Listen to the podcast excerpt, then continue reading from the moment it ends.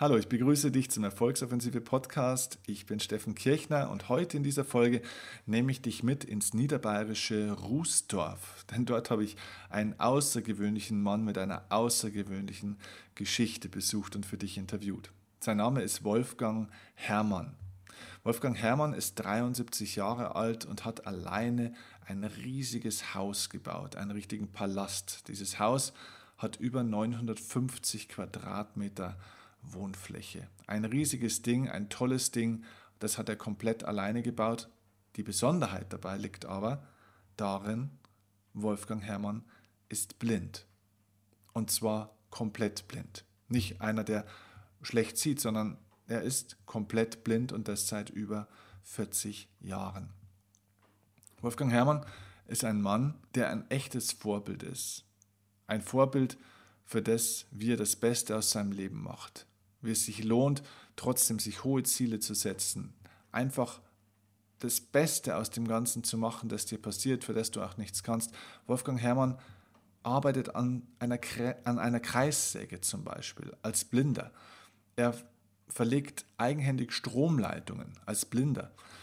Er spaziert auf dem Dach seines Hauses rum und hat dieses Dach auch gedeckt. Und wenn ab und zu ein Sturm die Ziegel verschiebt, dann steigt er wieder eigenhändig aufs Dach und richtet das Dach. Alleine, ohne Hilfe. Er ist ein Vorbild für das, dass es egal ist, was dir im Leben widerfährt, sondern es nur eine Frage ist, wie du darauf reagierst. Wolfgang Herrmann steht im Guinness-Buch der Rekorde mit seinem Wunderwerk.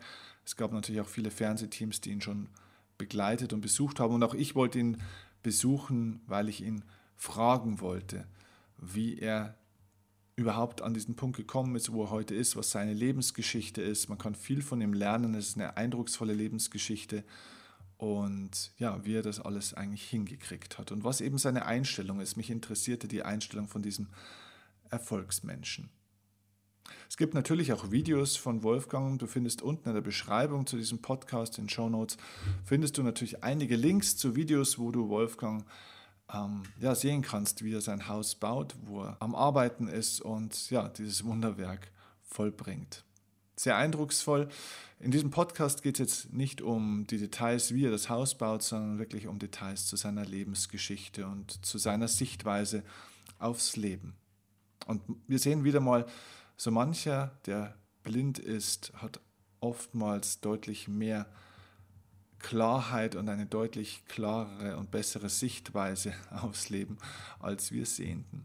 Sei gespannt und genießt dieses interessante und teilweise auch ganz witzige Interview mit einem 73-jährigen Mann, der sich von seinen Umständen nicht vorschreiben lässt, ob er sein Leben genießt und was er in seinem Leben kann oder eben auch nicht kann. Viel Spaß bei dieser Folge und ich melde mich ganz zum Schluss nochmal mit ein paar Worten zum Abschluss an dich. Und jetzt viel Spaß bei der Folge. Los geht's.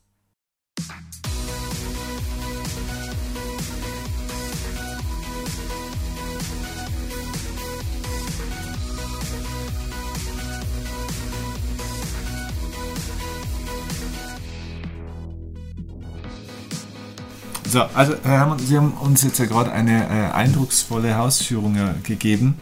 Ähm, wie viel Quadrat, Quadratmeter haben wir uns gerade angeschaut? 900? 930 Quadratmeter. Also 930 Quadratmeter. Auf allen drei Etagen. Die Sie da gebaut haben, äh, beziehungsweise ist ja noch mitten im Bau. Die Besonderheit ist ja, Sie sind ja einfach tatsächlich komplett blind. Ne? Ja. Ähm, können Sie die Geschichte nochmal erzählen, wie ist das entstanden? Sie sind ja nicht blind auf die Welt gekommen. Wie, wie, wie war das und warum, wann, wann ist es schlechter geworden und warum eigentlich? Ich habe beim Spielen im Alter von sechs Jahren einen mehrfachen Schädelbasisbruch gehabt, inklusive anfänglicher Fehldiagnose und Fehlbehandlung. Beim Spielen, das heißt, Sie sind wo runtergefallen? Oder? Ja, ich bin, das war auch so ein, im Rheinland oben so ein, so ein altes Forsthaus und da war auch landwirtschaftliche äh, Gebäude dabei und da ist unten sind dann, ja, das ist so die, die Wagentenne oder die Remise da geht's dann, muss man die Leiter hochsteigen, da ist dann auf der einen Seite irgendein Pferdestall oder Kuhstall und da oben war Heu gelagert und dann war drüber nochmal so ein aus Holz und Boden, wo auch Heu war und da bin ich runtergesprungen und ich habe das später nie wieder irgendwo erlebt, dass die Decke war so eine runde Betonkante, die war nicht eckig, sondern abgerundet und da schauten so Eisenträger raus. Mhm. Und da bin ich ausgerutscht und im Hinterkopf auf so einen Eisenträger geknallt Wahnsinn. und wäre noch drei Meter tief runtergefallen, wenn ich nicht mit der Jacke an so Bohnenstangen hängen geblieben wäre. Okay. Und da, ja. Haben Sie da noch eine richtige Erinnerung dran oder ist es? Das habe ich sehr genau in Erinnerung. Okay. Und dann, ja, hat man mich da runtergeangelt, darunter, ja, Krankenwagen und ins Krankenhaus. Haben Sie da damals gleich, ich meine, Sie waren sechs Jahre alt, haben Sie gesagt, gell? Ja, sechs haben, Jahre. Haben Sie da gleich gemerkt, oh, das ist jetzt was ganz Ernstes, oder? Nein, nein, das, überhaupt nicht. Aha. Nur das eine, da denkt man, als Kind denkt man ja anders, mhm. nur das eine, äh, wie ich sage, die, die Fehldiagnose und Fehlbehandlung. Mir ist aus dem rechten Ohr ist mir hellrotes Blut rausgekommen. Mhm. Und das jetzt heute, ich saß absichtlich ein bisschen übertrieben, jeder Trottel, der ein bisschen irgendwie im Sanitätswesen mhm. tätig ist, dann ist das ein Schädelbasisbruch. Ja. Und die haben geröntgt und so weiter. Okay, das war 1952, 1952 äh, 51 war es.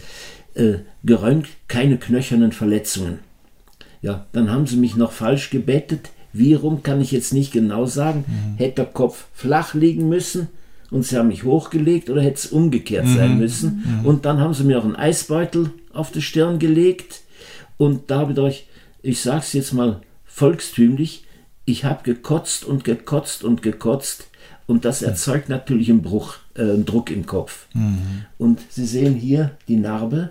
Ja. Da, das ist die Karotis, die Hauptschlagader, die das Gehirn mit Blut versorgt und die im Gehirn sind, ist die von Knorpelringen umgeben und da haben einige einen Knacks bekommen. Und da ist die Ader ausgetreten, ungefähr Hühnerei groß, und hat mir später im Laufe der Jahre hat mir die Sehnerven abgedrückt. Mhm. Ich habe die ersten nach dem Schädelbasisbruch nur so sieben, acht Jahre fast Kopfschmerzen, Kopfschmerzen gehabt, bei jeder stärkeren Erschütterung und so weiter. Mhm. Und ja, dann ließ es zum Glück nach. Da war ich in Köln dann auch im Gymnasium. Und ja, schulärztliche Untersuchung, rechtes Auge zuhalten, linkes Auge, ja normal, linkes Auge zu. Ja, was denn da? Da war nur noch ein, ein Schleier auf dem rechten Auge, habe ich gar nicht gemerkt. Ja, dann ging die Sucherei los. Mhm. Sage ich auch jetzt wieder so, der hatte zum Teil recht, der Augenarzt. Ja, was, was ist, da? Hat meine Eltern gefragt. Ah, der Schädelbasisbruch. Das rechte wird ganz kaputt gehen, dafür wird das linke umso besser. Ja, das rechte ging ganz kaputt, aber das linke wurde auch immer schlechter. Okay. Dann habe ich hätte man denn früher noch was tun können, wenn man das früher richtig erkannt hätte? Oder wäre das ich, zu verhindern ich weiß gewesen? Es, ich weiß es nicht, weil die äh, medizinischen Möglichkeiten waren früher ja auch nicht. Aber sagen wir mal so, da will ich jetzt vorgreifen, da habe ich vor einigen Jahren mal mit einem Augenarzt drüber gesprochen. Ja. Ein junger, dann werde ich natürlich, ein Hilfsmittel brauchte ich, da müssen ein Rezept ausstellen. Ja, dann werde ich gefragt, ja, wie war es so? Genauso wie Sie mich jetzt fragen. Ja. Und da sage ich jetzt, sagen Sie mal, Ihre Meinung, da kommt bei mir jetzt der Handwerker wieder zum Durchbruch. Ich sage, wenn ich jetzt so einen Brechreiz habe und dauernd mich übergeben muss, mhm. das erzeugt im Kopf doch einen wahnsinnigen Druck. Ja. Und es wurde später gesagt, dass diese Knorpelringe um die Karotis einen Knacks hatten. Und da ist meine Vermutung, durch diesen ewige Würgen und diesen Druck sind die Knorpelringe auseinandergegangen und da ist die Ader ausgetreten, die mir die Sehnerven abdrückt. Ja. Und dann, ja, danach äh, eben, wir waren im Rheinland nach oben, mein Vater war gebürtiger Österreicher, sind wir später nach Österreich zurück. Dann ging es durch Arztpraxen und die Uniklinik in Köln. Ich sage den Namen nicht, obwohl der Herr schon lange, lange tot sein muss. Das war die Kapazität der Neurochirurgen in Deutschland. Ja, ich weiß zwar nicht, was es ist, sonderbar, sonderbar, aber es kann nur ein Tumor sein, deswegen werde ich auf einen Tumor operieren. Da konnte ich damals auch fast nichts sehen. Ich habe mit Ach und Krach noch das eine Schuljahr zu Ende gebracht am Gymnasium und dann andere frei praktizierende Ärzte haben gesagt, es kann kein Tumor sein, das wird sich bei den Augen anders darstellen. Und mein Vater war medizinisch auch nicht äh, unbedarft. Der war den ganzen Krieg Sanitäter, da einiges miterlebt und mitgekriegt. Und dann hat er mich aus dem Krankenhaus raus in Köln unter Beschimpfung, unverantwortlich und so weiter. Und dann hat einer von diesen frei praktizierenden Neurologen hat zufällig äh, ist er auf so ein neues amerikanisches Medikament gestoßen. Decortin H hieß das, war eines der ersten Cortisonpräparate. Mhm. Und er hatte, der hatte auch nie erkannt, was es ist. Er hat vermutet, es ist eine schleichende Gehirnhautentzündung. Mhm. Das Medikament habe ich eingenommen. Innerhalb von 14 Tagen konnte ich am linken Auge wieder normal sehen. Mhm. Und da war ich dann 15. Da sind wir nach Österreich verzogen, weil mein Vater ja Österreicher war. Der wollte aus familiären Gründen wieder zurück. Und dann ist es zwei Jahre gut gegangen. Dann habe ich angeblich eine Gelbsucht gehabt. Ich weiß es nicht, ob das stimmt. Und innerhalb von ein paar Tagen habe ich wieder fast nichts gesehen. Okay. Und dann ging die Sucherei los. Da bin ich nach Wien gekommen. Äh, das war ein wirklicher Könner, der Professor Tönnis. Und der hat es dann rausgefunden, was es ist. Mit diesem Aneurysma nennt man das. Ja. Diese punktuelle Erweiterung einer Ader. Und da hat er zu meinen Eltern und zu mir gesagt, ja, sagt er, es ist so Aneurysma ich muss den Druck beseitigen. Das Ding steht kurz vor Platzen und dann ist Feierabend. Mhm, ja, mhm. Ich kann aber den Kopf nicht aufmachen, so wie es der in Köln vorhatte, weil hätte der in Köln der Professor auf einen Tumor operiert, wären sie sofort tot gewesen, mhm. weil es geplatzt wäre. Sagte, ich kann nur probieren, das da am Hals zu, den ja. Überdruck abzulassen. Ja. ja, das hat er gemacht. Und ich bin neun Wochen in der Klinik gelegen mit 73 Kilo bin ich reingegangen, mit 49 Kilogramm raus. Wahnsinn. Haut und Knochen, aber nicht, das ist kein Vorwurf dem Arzt gegenüber, das hat einem mich so mitgenommen und dann habe ich ein ganzes Jahr ungefähr gebraucht, bis ich mich erholt hatte, körperlich, auch weil es war so, ich habe damals noch nicht mal Sonnenschein vertragen im Anfang. Absätze mit ganz weichem Gummi drunter machen lassen, sonst hätte ich nicht gehen können. Jede Erschütterung wäre ich vor Kopfschmerzen verrückt geworden. Hm. Und ein ganzes Jahr hat es gedauert. Dann war es in Ordnung, habe ich mich erholt und die Ärzte haben damals gesagt, ja, äh, der, äh, wenn ich, äh, ja, als ich rausging, folgende vom, äh, äh, Verhaltensmaßregeln, kein Alkohol, kein Nikotin, kein Koffein, nicht schwer arbeiten und nicht schwer heben. Ja, ich sage, da halte ich mich strikt dran. Ich trinke weder Alkohol noch Kaffee, ich rauche nicht und ich hebe nie mehr als zwei Zentner auf einmal. Ja, das stimmt aber, weil schwer ist kein medizinischer Begriff, das ist ein, ein, ein physischer Begriff und außerdem relativ. Mhm. Was für den einen relativ schwer ist, kann für den anderen relativ leicht sein. Und ich habe körperlich in der Schule keinen fürchten brauchen. Und ganz, ganz langsam habe ich mich selber so weit gebracht, deswegen kenne ich auch meinen Körper so genau, was ich leisten kann.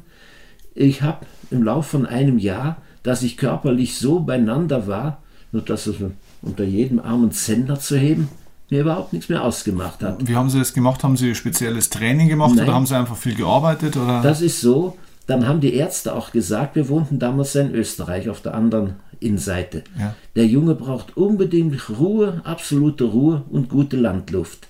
Und jetzt sage ich, äh, zitiere ich einen früheren Nachbarn von hier, der mittlerweile auch schon lange unter der Erde ist. Äh, der, ja, ich sage so, mein äh, damaliges Erscheinungsbild und meine Entwicklung der nächsten zehn Jahre mit folgenden Worten beschrieben hat. Als wir hingezogen sind, ist er rumgeschlichen wie ein nasser Hund und jetzt kriegt er von der Arbeit nicht mehr genug. Da sage ich immer drauf, als ich das gehört habe, da musste ich lachen. Lieber ein nasser Hund als ein blöder Hund. Ja, genau. Weil ein nasser Hund wird irgendwann trocken. Und damals ja, was mache ich jetzt? Ge ursprünglich war bei mir geplant Maschinenbauingenieur. Aha. Ja, da war aber nichts mehr mitzumachen, wenn man fast nichts mehr sieht. Dann hat mein Vater sich so umgehört, ja, was könnte ich wohl machen? Äh, ja, Nein, der Hühnerfarm konnte man gut Geld mit verdienen. Da hat meine Sehkraft so gerade noch für ausgereicht. Mhm. Und meine Mutter hat das Büro gemacht. Ja, ich habe damals mit 18 Jahren war ich schon selbstständig dann und habe so 2000 Legehühner gehabt, aber nicht die Batteriehaltung, sondern die Bodenhaltung. Gutes Geld verdient. Und ja, ich war schon dabei, nach vier Jahren die Hühnerhaltung, den Hühnerbestand zu verfünffachen. Dann hätte ich nämlich nicht mehr arbeiten selber, nicht mehr selber arbeiten brauchen. Okay, und, ich würde an der Stelle bloß ganz kurz nochmal zurückgehen, mhm. weil da sind nochmal ein paar interessante ja. Punkte dabei und wir kommen dann mhm. zur, zur Erweiterung der Selbstständigkeit ja, ja. mit den Hühnern nochmal zurück. Ähm, das war ja eine wahnsinnige Leidenszeit dann in der Kindheit, dann auch in dieser Klinik, diese, diese Operation oder in der Jugend mehr oder weniger. Ne? Wie, wie, haben Sie denn das psychisch auch gepackt? Ich meine, äh, ja, wie haben Sie sich denn da gefühlt? Haben Sie mal einen Lebensmut verloren? Haben Sie gesagt, ja, das geht schon irgendwie? Oder, oder wie, wie haben Sie denn das gepackt? Ja, als Kind eben, diese dauernden Kopfschmerzen, ja. bei jeder Erschütterung und so weiter. Als kleiner Knirps, mein Vater war ja noch in kanadischer und englischer Kriegsgefangenschaft. Ich habe meine Mutter da nicht mit belastet. Als kleiner Knirps, ich habe manche Nacht durchgeheult vor Kopfschmerzen, mhm. weil das so lange anhielt. Mhm. Und ich habe ich hab das einfach gepackt und ich war immer guten Mutes und wie soll man sagen, immer freundlich und das alles. Mhm. Und ja, da habe ich gar nicht, irgendwann als Kind denkt man nicht, irgendwann geht es vorbei, obwohl wenn man sechs Jahre alt ist und es hält dann bis zum 14. Lebensjahr an, das ist eine verdammt lange Zeit. Unglaublich. Aber das geht einfach so vorbei. Ich habe da keine Erinnerungen dran, dass ich irgendwie verzweifelt gewesen wäre, mhm. sondern irgendwie. Aber hat Ihnen irgendwas Mut oder Kraft gegeben in der Zeit? Gab es irgendwas, an was Sie sich festgehalten haben in Ihrem nein, Kopf? Das nein, eigentlich nicht. Es war so. Ich war sowieso der schnellste Läufer in der Schule. Als ich dann auf der Volksschule das letzte Jahr war, damals mit zehn Jahren, ja, da war bei, bei den A14-Jährigen war keiner dabei, der so schnell laufen konnte wie ich. Körperkräfte, ich war geistig gut da. Ich habe eigentlich so niemanden fürchten brauchen und ich kann es so auch nicht äh, sagen, das habe ich auch nicht so genau drüber nachgedacht und ich weiß es nicht mehr. Ich habe aber nie irgendwie, ach, ich armer Hund und so weiter. Was so. würden Sie denn einem Menschen raten, der zum Beispiel jetzt äh, aktuell Schmerzen hat, Menschen, die krank sind, die ein Problem haben? Äh, und, und natürlich fallen solche Menschen, ich glaube, es ist ja menschlich auch irgendwo nachvollziehbar, mhm. fallen die dann in ein Loch, ne? die sind dann depressiv oder traurig und, und natürlich auch schnell mal im, im Selbstmitleid. Ja. Was, was sagen Sie solchen Menschen? Was ist da, Ihr Rat? Da kann ich nur von mir ausgehen und das ist nur die Denkweise. Entschuldigen Sie, wenn ich da ein bisschen aushole. Ja, ich sage immer, ich bestehe ja auch nur zu circa 70 Prozent aus Wasser, wie jeder andere. Es ist rein die Denkweise. Und wenn ich sage, ja, ich armer Hund und warum muss gerade mir das passieren? Und jetzt ist Endstation. Das existiert in meiner Denkweise nicht. Mhm. Weil es gibt viele, denen es schlechter geht. Ich habe von Leuten gehört, ein Blinder, der im Krieg beide Hände auch verloren hat und ist blind. Hm. Ja, jetzt stellen Sie sich mal vor, wie der da steht. Hm. Ja, da bin ich doch gut da. Hm. Der Körper funktioniert, wenn ich auch so mit den Kopfschmerzen Probleme hatte. Aber das hat es bei mir nie gegeben und ich will und ich will und ich will. Und aus der Situation, in der ich bin, ich formuliere es jetzt so, das ist in Worte gefasste Praxis. Aus der Situation muss ich das Beste daraus machen. Und das kann ich nicht, indem ich mich selbst bemitleide. Weil wenn ich denke, ich armer Hund, warum muss mir das gerade passieren? Dann, das ist, wie soll ich das jetzt auf die Schnelle so sagen?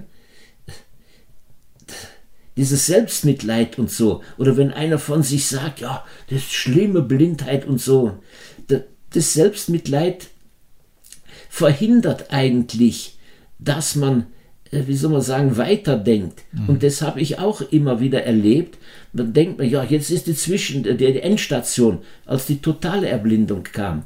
Ja, ich habe erlebt nachher, wenn man es richtig anpackt, dass diese vermeintliche Endstation nur eine Zwischenstation ist auf dem Weg nach oben. Mhm. Und heute ich fürchte weder Tod noch Teufel, ich habe keine Angst vor niemandem. Ich habe auch schon Einbrecher hier gehabt. Ja, die haben Glück gehabt wahrscheinlich, dass ich sie nicht erwischt habe. Ja, das hört sich komisch an, aber das ist so. Ich kann nämlich sehr aggressiv werden. Und da, da gibt es Leute, die mich regelrecht fürchten dann, obwohl ich so ein sehr freundlicher Mensch bin. Ja. Ich habe keine Angst. Und ja, warum denn? Was, was habe ich denn davon, wenn ich mir selber leid tue? Ja. Ich will, ich will das schaffen, ich stecke mir Ziele und gerade das, wo andere sagen, ja, das ist unmöglich, das reizt mich, dass ich mir denke, ja, das möchte ich erst mal sehen, ob das nicht doch irgendwie geht. Mhm. Das reizt mich irgendwie. Mhm. Ich weiß es nicht. Gab es nie einen Moment, wo sie dann, wo sie dann wirklich komplett erblindet waren und irgendwann kommt ja der Punkt, wo ihnen wahrscheinlich dann mal klar war, okay, das ist jetzt so und es wird wahrscheinlich nie wieder anders werden. Gab es dann irgendwo einen Moment, wo sie gesagt haben, das ist jetzt doch wirklich eigentlich blöd oder, oder war das immer gleich so, dass Sie gesagt haben, okay, gut, dann gehe ich jetzt damit um und mache jetzt daraus das da, Beste? Da muss ich das Beste draus machen. Immer schon. Da, mhm. da ist nichts dran zu ändern, das ist eine unabänderliche Tatsache. Da kann ich nichts dran ändern. Ich muss allerdings eines sagen, als ich da die, die ersten paar Jahre total blind war, habe ich viel, viel Geld in manche Quacksalber reingesteckt. Mhm. Dann hieß es doch immer, ja, der kann was machen, der kann was machen und mhm. so. Mhm. Obwohl es eigentlich, äh, bei mir sind die Sehnerven abgedrückt und wenn die mal abgedrückt sind, da gibt es nichts mehr. Bei mhm. meinen Augen fehlt ja überhaupt nichts. Es sind allein die Sehnerven. Und ich habe auch nicht den geringsten Hell-Dunkel-Kontrast ich kann in die Sonne reinschauen, kenne auch nichts. Fernsehleute haben mir immer wieder gesagt, ja, endlich mal einer, der nicht blinzelt, wenn einem der Scheinwerfer ins Gesicht scheint. Da sage ich, eure Funzel, die sehe ich ja gar nicht. da, da, ist nichts und ich kenne keine schlechte Laune. Ich bin nie schlecht gelaunt oder irgendwie mürrisch oder so. Ich kann mich momentan mal über irgendwie etwas ärgern und so weiter. Aber das ist, dann ist es zack verflogen. Aber ich, ich kenne nie schlechte Laune. Gibt es nicht bei mir. Ist, ist, Ihnen das angeboren oder sind Sie so erzogen worden? Oder wie, ich, wo, ich wo weiß, kommt es her? Ich weiß es nicht. Hm. Sagen wir, meine Mutter hat es auch nicht leicht gehabt. Hm. Ich habe meinen Vater das erste Mal gesehen, als ich neun Jahre alt war. Da war er lange ja Bei in der Gefangenschaft war Gefangenschaft und dann war es so, er war Österreicher, dann Österreich, war Russland von Russen besetzt. Hier da der Grenze waren die Engländer, Amerikaner, ich weiß es nicht. Ja. Und da durfte er nicht rüber. Er hat es ein paar Mal versucht, dann haben sie ihn immer wieder geschnappt und eingesperrt. Es ist ihm nicht gelungen. Mhm. Erst 1954 im Zuge des österreichischen Unabhängigkeitsvertrages, der da mit Moskau gemacht wurde, da wurde dann die Grenze geöffnet. Vorher konnte er nicht rüber. Naja, jetzt stand meine Mutter da die ganze Zeit mit mir alleine ja, und nachher, ich sage auch immer so, ja, ich habe meinen Vater nur 13 Jahre lang gekannt, dann ist er mit dem Auto tödlich verunglückt. Ne?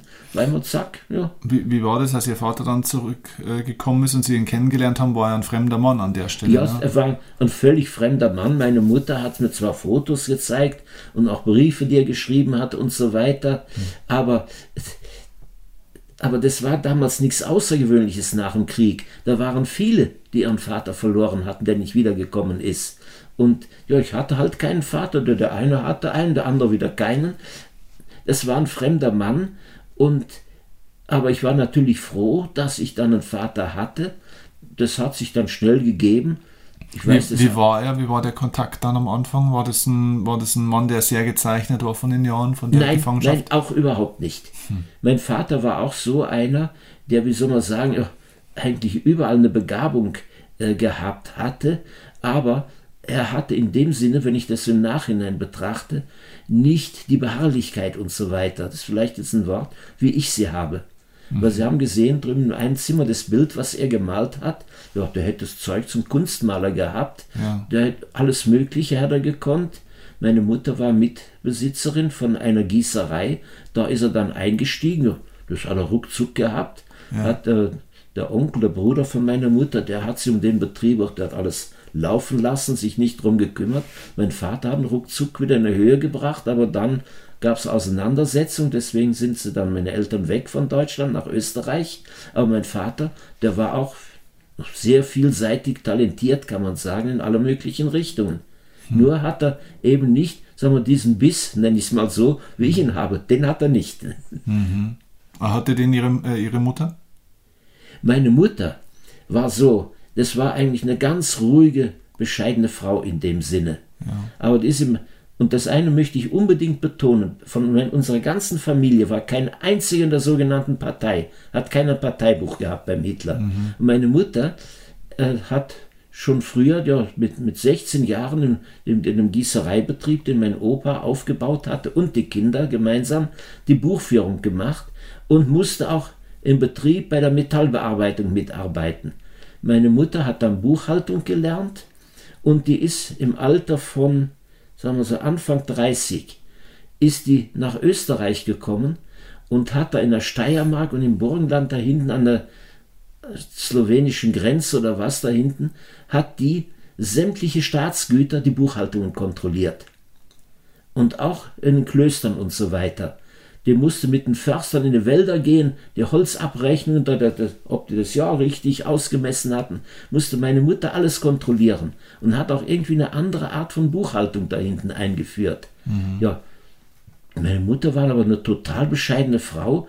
Die hat gesagt, ja, so machen wir das und so machen wir das. Es war keine aufbrausende, hilfsbereit und eigentlich immer selber zurückgestanden. Aber die hat auch so viele Talente gehabt. Hm. Sie hat mir gesagt, ja, eine von ihren Lehrmädchen hat mal gesagt, ja, Sie haben ja einen Kopf wie ein Rathaus. und meine Mutter hat eben auch viel gekonnt und alles Mögliche gekonnt. Vielleicht habe ich es davon. Ja, es ist ich, wahrscheinlich eine gute Kombination aus ja, den beiden. Ja, ne? Ja, aber sagen wir eben, wie soll man sagen, diese Durchsetzungsfähigkeit, wie ich sie habe, die hatte meine Mutter auch nicht. Hm. Und das hat mein Leben hier in diesem Ort, wo ich jetzt 1962 bin, da habe ich das gelernt, sich durchzusetzen. Was sagen denn die Leute hier in dem Ort äh, über Sie? Also haben Sie da viele Kontakte? Denken Sie, Sie sind ein Spinner oder haben die Respekt für das, was Sie hier das machen? Das ist so. Ich bin bekämpft worden bis aufs Blut. Ach was. Hier in diesem Ort bekämpft Jawohl. worden? Ich zitiere Wilhelm Busch. Des Sonntags in der Kirche, da singt sie wie eine Lerche und denkt dabei mit frommem Blick, wie breche ich dem Nachbarn das Genick. Und sie hat nach mir, als ich das verkauft hat, ist das durch mehrere Hände gegangen, hat sie es dann auch, praktisch sie war das, die dahinter gesteckt hat, das Anwesen zur Ruine gemacht und dann ist abgerissen worden und dann hat sie es für ein Apfel und Ei geschluckt. Gut, aber das ist jetzt eine einzelne Person, aber so generell ja. aus, aus ja. dem Ort äh, schlägt Ihnen eher äh, Widerstand entgegen oder eher Zustimmung oder wie, wie reagieren hab, die Menschen auf Sie? Ich habe wenig Kontakt. Sagen wir mal, die eine da, die war natürlich eine Einheimische und das ist hier auch das. Ich bin halt dazu gerast und ja. der Preis oder so. Da sage ich halt auch, naja, besser der erste Preis als der letzte Bayern. Ne? auch die Wortspielerei wieder, aber ich weiß es nicht. Heute traut sich natürlich keiner mehr über was über mich sagen. Mhm. Ja. Weil sie jetzt einfach hier was erschaffen haben und einfach Respekt. Ja, und vor allen Dingen auch das, äh, die Filme, die über mich gedreht waren, das waren jetzt 27 Stück, über 80 Mal gesendet. Mhm. Allein viermal war ich in der Süddeutschen Zeitung im Guinness-Buch der Rekorde. Ja, ja, Millionen von Menschen haben auch diese YouTube-Videos angeschaut. Ne? Ich habe die Berichte überwiegend gesehen. Ja, also das sind unglaubliche Zugriffszahlen. Ne? Also ja. die Menschen haben eigentlich eine unglaubliche Wertschätzung für das, ja, was sie da machen. Das schon, auch die Kommentare. Ja. Äh, der Mann hier von äh, der Frau Zölz, der, der, oben der Thomas, der hat mal nachgeschaut. Äh, ja, das ist mittlerweile, das ist auch ziemlich zum Stehen gekommen, ungefähr 530.000 Zugriffe. Ja. Und dann ist ja auch ein Buch über mich geschrieben worden ja. von einem Studenten von Ansgar Scholten. Äh, wenn Sie das mal hochheben, unten drunter liegt es. Ja, ja, ich hier, ja, genau. Mhm. Äh, ja, das, das, das gibt es überall zu kaufen auch, ja, oder? Ja. Das werden wir in den Shownotes unten auch verlinken. Also für jeden, mhm. der jetzt den Podcast hört, der und kann ja, in den Shownotes schauen. Der Titel, der stammt auch von mir, weil ich immer gefragt habe, Sie kennen selbst mit der Kreissäge, ja, wie machen Sie das? Ja, ich sage ganz einfach, Augen zu und durch. Ja, und genau, weil das Buch heißt auch beide Augen beide zu Augen, und ja, durch. Weil der Titel, Augen zu und durch, der war schon vergeben. Dann sage ich, ja, dann machen wir doch einfach beide Augen zu und durch. das ist das ist irgendwie, wie soll man sagen, ein bisschen, wie soll man sagen, ins Lächerliche ziehen oder irgendwie so eine satirische Ader habe ich irgendwie mit Wortspielereien und das passte da wunderbar. Sie haben es ja vielleicht auch gesehen. Ja, ist ja logisch, dass ich die Augen zumache. Ich habe keine Schutzbrille auf. Mhm. Weil ich mache die Augen zu und dann kommt mir auch nichts rein. Ja, ja, klar. Und, aber um. die ähm. Leute, entschuldigen Sie, äh, ich weiß es nicht, natürlich schon, sie trauen sich den Leuten gegenüber nichts zu sagen, den Medienleuten, aber ich habe wenig Kontakt. Aber eins merke ich immer wieder, auch in der unmittelbaren Nachbarschaft. Blindheit wird oft mit Blödheit verwechselt. Mhm. Weil dem kann man, der sieht es ja nicht. Mhm. Das, das, das ist so in den Leuten verhaftet und da sind, da möchte ich nur nicht äh, näher darauf eingehen jetzt, äh, wegen der Leute selber, die leisten sich Sachen, ja, wo ein anderer sagt, ja, das gibt's doch einfach nicht. Das die Leute sind auch neidisch, glaube ich, oder? Ein Stück neidisch. Mhm. Das war's ja bei dem einen alten Haus. Mhm. Wir sagt zuerst reiß doch die alte Bruchbude am besten weg. Und dann wurde ich belächelt. Meine Mutter hat es damals heimlich beobachtet. Ich konnte es ja nicht sehen. Sind sie zu mehreren beieinander gestanden, da vielleicht 50 Meter weit weg, haben zu mir hingezeigt und gegrinst und so weiter. Und dann kam der Neid und dann kam der Hass. Ja, ich meine, sie halten den Leuten natürlich auch brutalen Spiegel vor, ne? weil die Leute haben ja, sage ich mal, scheinbar bessere Voraussetzungen. Ne? Ja. Ich meine, die meisten, die meisten, sind jetzt mal nicht blind mhm. und äh, kriegen ihr Leben aber trotzdem nicht auf die ja. Reihe, sind nicht so positiv, sind nicht so gut drauf, erschaffen nicht so viel wie mhm. sie. Und es kann ja nicht sein, was nicht sein darf. Ne? Also im Endeffekt spiegeln sie ja, die Le den Leuten ihre eigene Unfähigkeit, genau, ein genau. gutes Leben zu führen. Und da sagen wir das eine. Diese Leute, die den meisten Hass und meisten Neid auf mich hatten, das waren die zwei Bauern hier im Ort, mhm. die haben sich alles ererbt und erheiratet. Mhm. Erarbeitet hat sich keiner was gesichert. Sie arbeiten, aber er, sie haben es ererbt und erheiratet. Mhm. Ich war von Anfang an, als ich hier hingekommen bin, schwerstbehindert, weniger als 2% Sehrest und das Haus, was mein Vater gekauft hat, wurde auf Rentenbasis gekauft mit monatlichen Zahlungen. Und das habe ich mit 18 Jahren schon abbezahlt. Hm. Und auch später. Ich mit habe den mir, Hühnern. Ich habe mir alles selber erarbeitet. Und das ist eben der Neid. Und ich sage immer wieder, das was ich da geschaffen habe, das schafft das ganze Nest zusammen in 100 Jahren nicht. Hatten Sie mal, weil Sie ja gesagt haben, Sie haben sich mit 18 praktisch schon selbstständig gemacht, mhm. waren Sie irgendwann eigentlich mal äh, angestellt oder waren Sie immer selbstständig? Nein, das mit der Metallgießerei, ja. sagen wir mit der Hühn, äh, kurz mit der Hühnerfarm. Ja, ja dann damals die EWG, ich weiß nicht, ob Ihnen das noch was sagt, das ist die heutige EU. Ja. Dann kam dieser im, e, im landwirtschaftlichen Bereich dieser äh, europaweite Angleich mhm. und da ist es so gewesen, die Holländer hatten das Hühnerfutter um einen halben Preis wie wir. Mhm. Und dann gab es viele Reiche, so wirklich, die mit dem Geld nicht wussten, wohin damit. Da war, damals konnte man im großen Stil pro Huhn und Monat eine Mark verdienen. Mhm. Die haben mit 300, 500.000 Hühnern angefangen. Mhm. Und dann ist der Eierpreis im Keller gesunken. Ja, ich habe natürlich, meine Mutter hat das gemacht, genau Buch geführt. Ich habe ihr das gesagt, so und so viel Eier in dem und dem Stall. Ja, und so und so viel waren Eiereinnahmen, so und so viel kostet das Futter. Die Hühner halten aber auch nicht ewig. Die müssen dann schlachtreif. Und je niedriger der Eierpreis ist, umso eher muss man sie verkaufen. Ja, es war nichts mehr drin. Ja. Ich habe draufgezahlt. Dann habe ich aufgehört. Ja, und vier Wochen später da habe ich mir noch überlegt, was machen wir vier Wochen später? Ist mein Vater mit dem Auto tödlich verunglückt? Und dann wirklich haben sich viele die Hände gerieben. So, aber jetzt sind sie fertig. Ne? Mhm. Weiß ich von Leuten, die selber dabei waren. Mhm. Ja, aber wir waren nicht fertig. Ich formuliere es so. Im Märchen wird es heißen, ja, und so begab es sich, dass eines Tages mein Onkel zu Besuch kam, Bruder meiner Mutter, der da in Niederbayern eine gut gehende Metallgießerei betrieb. Mhm. Und der hat mich gefragt, ja, meinst du, dass du wohl Metallgießerei machen könntest? Ich sage immer, ja, zum Glück wusste er nicht, wie schlecht ich wirklich sehen konnte. Aber damals konnte ich das ein bisschen noch sehen. Meine Mutter ist oft gemacht, gefragt worden, ja, warum macht der Wolfgang keinen Führerschein? Ja, das hat man mir nicht angekannt. Ich konnte aber noch nicht mal Fahrrad fahren. Und da, ja sicher, sage ich, trau, das traue ich mir zu. Ich wusste aber auch schon, naja, bei Metalltemperaturen bis, 1100, bis 1300 Grad, da kann man die Finger nicht als Augenersatz verwenden. Mhm. Aber mir dachte, ich zumindest. Ja. ja irgendwie schaffe ich das schon und ich habe es geschafft. Und ich war bei meinem Onkel angestellt. Mhm. Die Gebäude haben mir gehört, er hat sie ausgebaut und in besten Zeiten haben wir auch zehn Leute ungefähr gehabt. Und äh, wie gesagt, naja, da war ich angestellt und das war irgendwie mein Glück.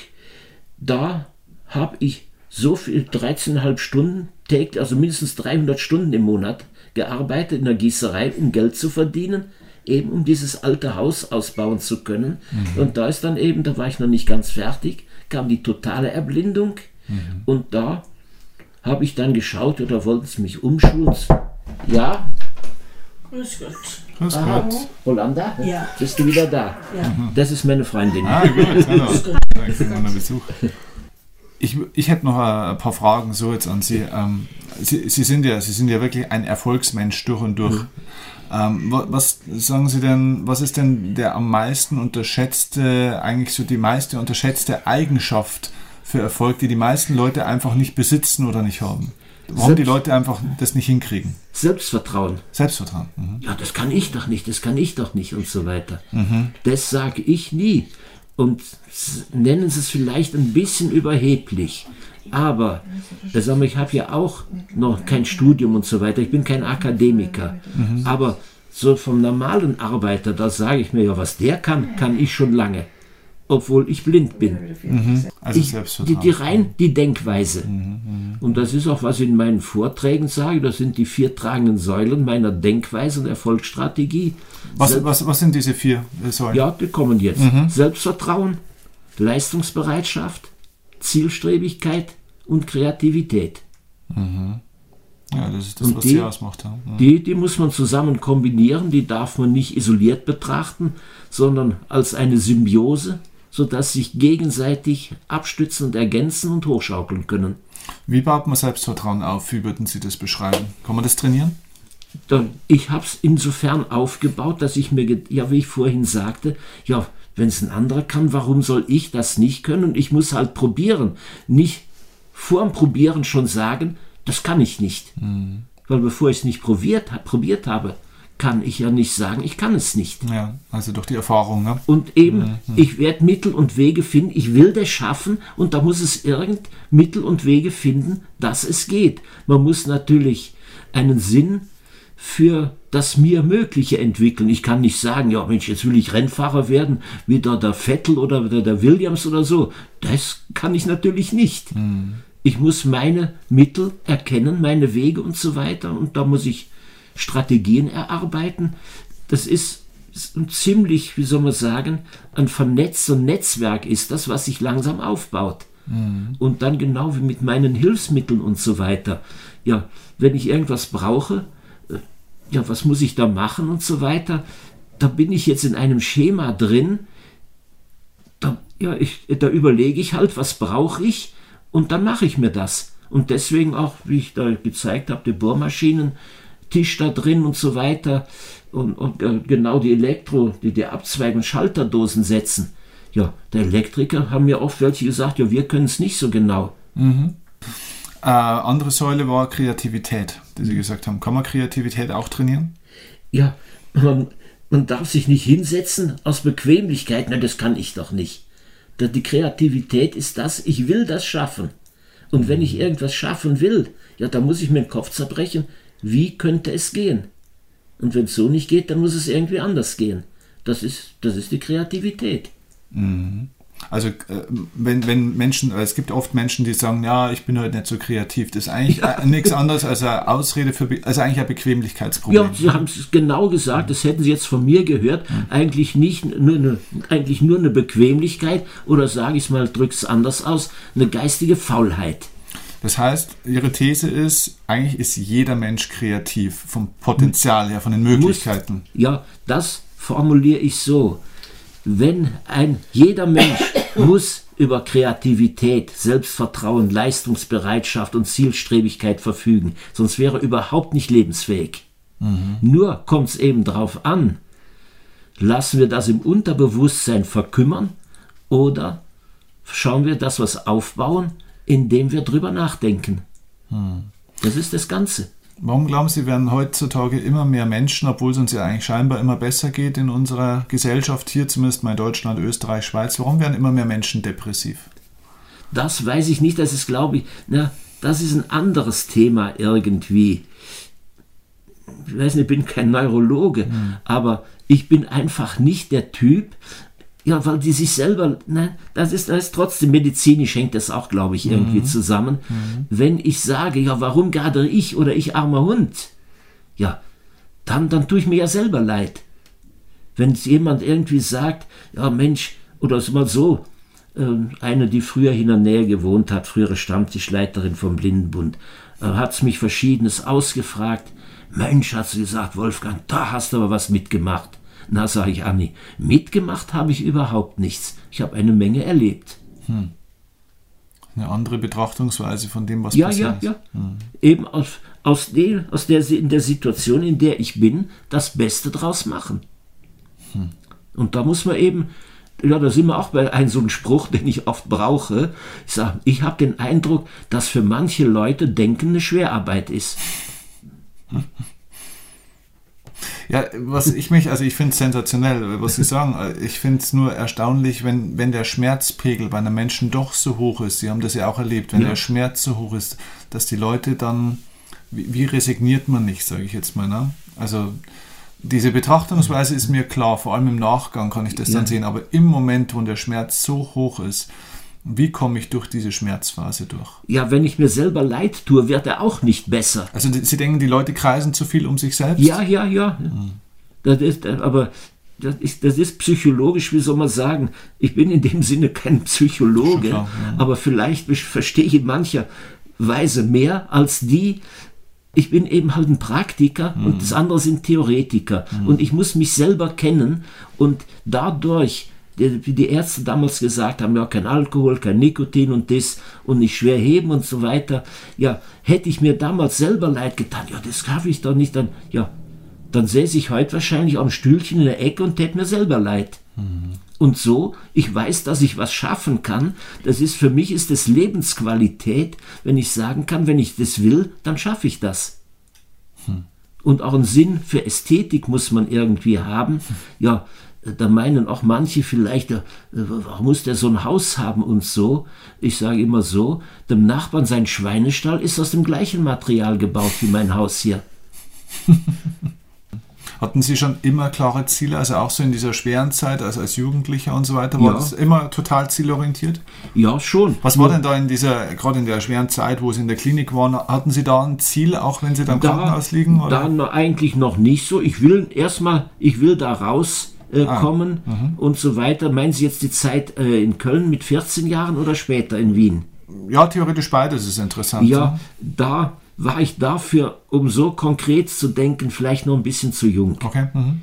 Und ich habe mir gedacht, ja, irgendwie kriege ich das schon hin. Mhm. Aber man muss, man darf nicht aufgeben und sich nicht selber leid tun. Das ist wirklich das, was ich nur sagen kann. Wie gesagt, ich, ja, warum, das hat meine Mutter oft gesagt, ja Wolfgang, warum muss gerade uns das passieren? Ich sage, Mama, so darfst du nicht denken.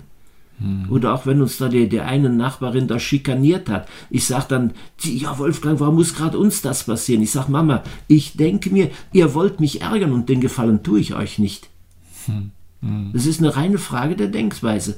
Hm. Und die Denkweise, das ist kein Phantom, dem wir da gegenüberstehen, dem wir nicht gewachsen sind. Unsere Denkweise, die können wir beeinflussen und dauerhaft verändern. Das liegt nur an uns. Und da muss jeder sein eigenes Mittel und sein eigenes Rezept finden, sonst haut es nicht hin. Äh, wenn ich fragen darf, wie, wie, alt sind Sie heute? Ich bin 73. 73. Mhm. Ähm, was ist Ihr, Ihr Ziel oder Ihr, Ihr Traum heute? Ja, dieses Haus eben fertig zu machen und dass mir das bald möglichst gelingt und ja, so bald wie möglich. Aber zeitlich setze ich mir keinen Rahmen. Mhm. Okay. Wenn Sie, wenn Sie eine, eine Botschaft für die, für die Welt oder für die Menschen draußen hätten und das wäre so Ihre letzte, wichtigste Botschaft, so mehr oder weniger so das Resümee Ihres Lebens, was wäre Ihre Botschaft, die die Leute am besten von Ihnen lernen können oder das Ihnen am wichtigsten wäre, das den meisten Menschen zu erzählen? Sich selber nicht hängen lassen und nicht aufgeben und versuchen, aus, wenn ich in einer schlechten Situation bin, das Beste draus zu machen. Hm. Ja. Ja, ich glaube, es sind oft die einfachen Dinge, ne? aber ja. dass die meisten Menschen einfach ver verlernen irgendwie oder so vergessen. Da sind wir dabei, wo ich sage, ich habe den Eindruck, manch, für manche Leute ist Denken Schwerarbeit. Hm. Und ich weiß nicht, das ist natürlich auch so, einer, der sehen kann, ist viel mehr visuell natürlich abgelenkt als ich. Vielleicht kann ich mich durch die Blindheit besser auf irgendetwas konzentrieren, ohne dass ich abgelenkt werde. Hm. Weil wenn ich wirklich nachdenken will oder so, oder einen komplizierten Brief aufsetzen muss, da früher meine Mutter hat geschrieben, ich habe diktiert, ja, da, war, da hat man ein großes Wohnzimmer, es war neun Meter lang ungefähr. Sie saß da fünf, sechs Meter von mir entfernt an der Schreibmaschine, blättert in den Akten, habe ich gesagt, Mama, bitte hör das Blättern auf, dann kann ich nicht richtig denken. ja, das, ist, das hört sich komisch an, aber es mhm. ist so. Mhm. Und wirklich scharf nachdenken und so kann ich nur, wenn ich ganz alleine bin. Da darf keiner im Raum sein oder vielleicht noch nicht mal im Zimmer daneben. Da muss alles mucksmäuschen still sein, da muss ich alleine sein. Aber das ist nochmal ein guter Punkt auch. Ich glaube, die meisten Menschen haben ein bisschen verlernt, auch dieses dieses Thema Einsamkeit für sich ja. so ein bisschen zu entdecken. Ich glaube, die Leute beschäftigen sich zu viel, sind die ganze Zeit überall und, und ja. natürlich auch mit Internet und Fernsehen und Medien ja. und tausend äh, Geschichten. Die Welt wird immer unruhiger und hektischer, habe ich das Gefühl. Würden Sie auch sagen, dass die Leute wieder lernen müssten, auch mal mehr mit sich allein zu sein, damit sie auch mal wieder auf ein paar gute Ideen kommen? Absolut. Mhm. Aber wenn, was, was meinen Sie denn? Ich habe Ihnen ja mal ein paar, paar, meiner Hilfsmittel gezeigt. Meinen Sie, dass ich das mir ausdenken könnte, wenn der Radio oder der Fernseher dudelt oder sonst irgendwie was?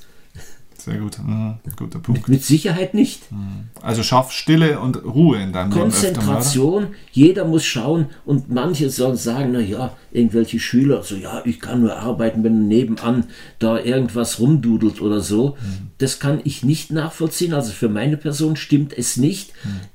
Ja, ich glaube, da habe ich auch einen Vergleich der, der heute der, der, der, Williams oder der, der Sebastian Vettel oder wie sie heißen, wenn die im Rennwagen sitzen, und fahren ihr Rennen. Dann können, sie auch nicht, dann, dann, können sie auch nicht ans Tennis spielen oder an, ich sage es jetzt mal sehr leger, an die Weiber denken. da müssen sie auf das eine konzentrieren, was sie vorhaben ja. und ansonsten nichts. Ja, ja, und das verstehen die meisten Leute vielleicht nicht. Sind wir wieder bei Denken und Schwerarbeit. Mhm. Vielen herzlichen Dank. Das war sehr, sehr, sehr inspirierend. Ihr ganzes Haus ist ein, ein Wunderwerk, genauso wie Sie sind, ehrlich gesagt. Also das ist, von Ihnen müssen noch viel mehr Menschen erfahren und wir tun unser Bestes, dass wir das in die Welt tragen und dass viele von Ihnen erfahren. So, das war das Interview mit Wolfgang Herrmann. Ich möchte zum Abschluss dir noch einen kleinen Impuls mitgeben.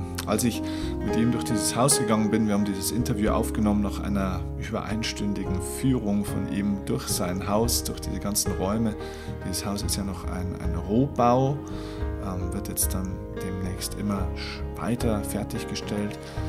Und trotzdem ist mir bewusst geworden, ganz ehrlich, es gibt noch unglaublich viel trotzdem in diesem Haus zu tun, obwohl er natürlich enorm viel schon geleistet hat. Und als ich trotzdem durch dieses Haus durchgeführt wurde von ihm und ja, aus dem Staunen teilweise gar nicht mehr herauskam, aber auf der anderen Seite auch gesehen habe, was da noch alles zu tun ist, damit dort wirklich mal ernsthaft Menschen einziehen und leben können. Und wie lange er natürlich auch für viele Dinge braucht, ganz klar, weil er eben die Dinge selbst tatsächlich macht. Da ist mir bewusst geworden, der wird wahrscheinlich oder vielleicht zu Lebzeiten niemals in dieses Haus einziehen. Und weißt du was? Das ist vollkommen egal. Alleine meine Fragestellung, und das ist mir eigentlich erst im Nachgang jetzt bewusst geworden, ich hatte ihn irgendwann gefragt, wann dieses Haus fertig sein soll, wann er denn fertig sein will, wann er denn einziehen möchte. Das ist wieder die typische Fragestellung von einem begrenzten Verstand an dieser Stelle. Denn es geht überhaupt nicht darum, wann er fertig ist. Es geht nicht ums Ergebnis, sondern ums Erlebnis. Es geht um das, dass er diese Sache baut, dass er etwas erschafft, dass er etwas hat, in dem er aufgeht, dass er eine Aufgabe hat, die ihn erfüllt. Einen Traum, eine Vision. Und ob das jemals fertig wird, ist überhaupt nicht entscheidend.